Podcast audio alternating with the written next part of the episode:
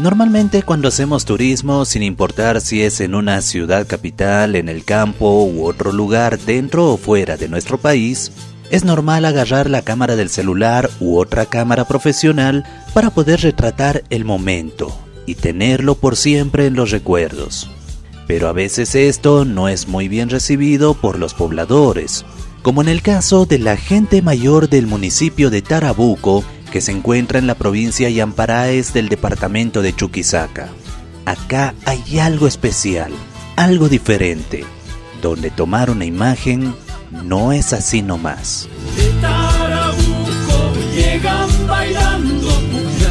Años anteriores, en una visita a Tarabuco y tomando imágenes, en una de ellas de repente salió una persona de la tercera edad, con quien a los pocos minutos tuvimos problemas.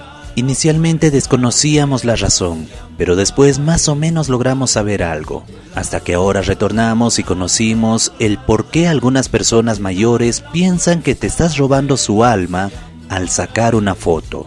Y sobre ello el historiador tarabuqueño Huáscar Romero nos cuenta cuáles serían los dos momentos que llevaron a esa creencia.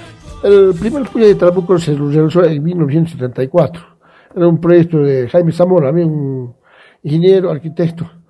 Y nos realizó el proyecto para que se haga. Vieron en el campo que bailaban bonito y el primer año lo realizaron aquí en Tarabuco. Y prohibieron totalmente la comida, solamente la kermés. Y se vino la gente, un éxito total.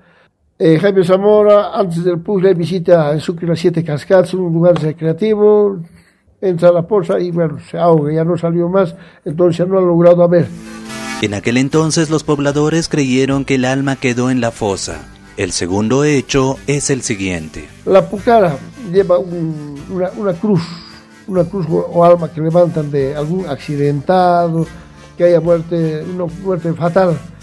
Entonces eh, levantan con misa la pucarita y la de aquí teníamos la primera pucara del Puclay, el nombre del general Barrientos. La segunda pucara ya después falleció el hijo de Banzer, para que se cayó del caballo.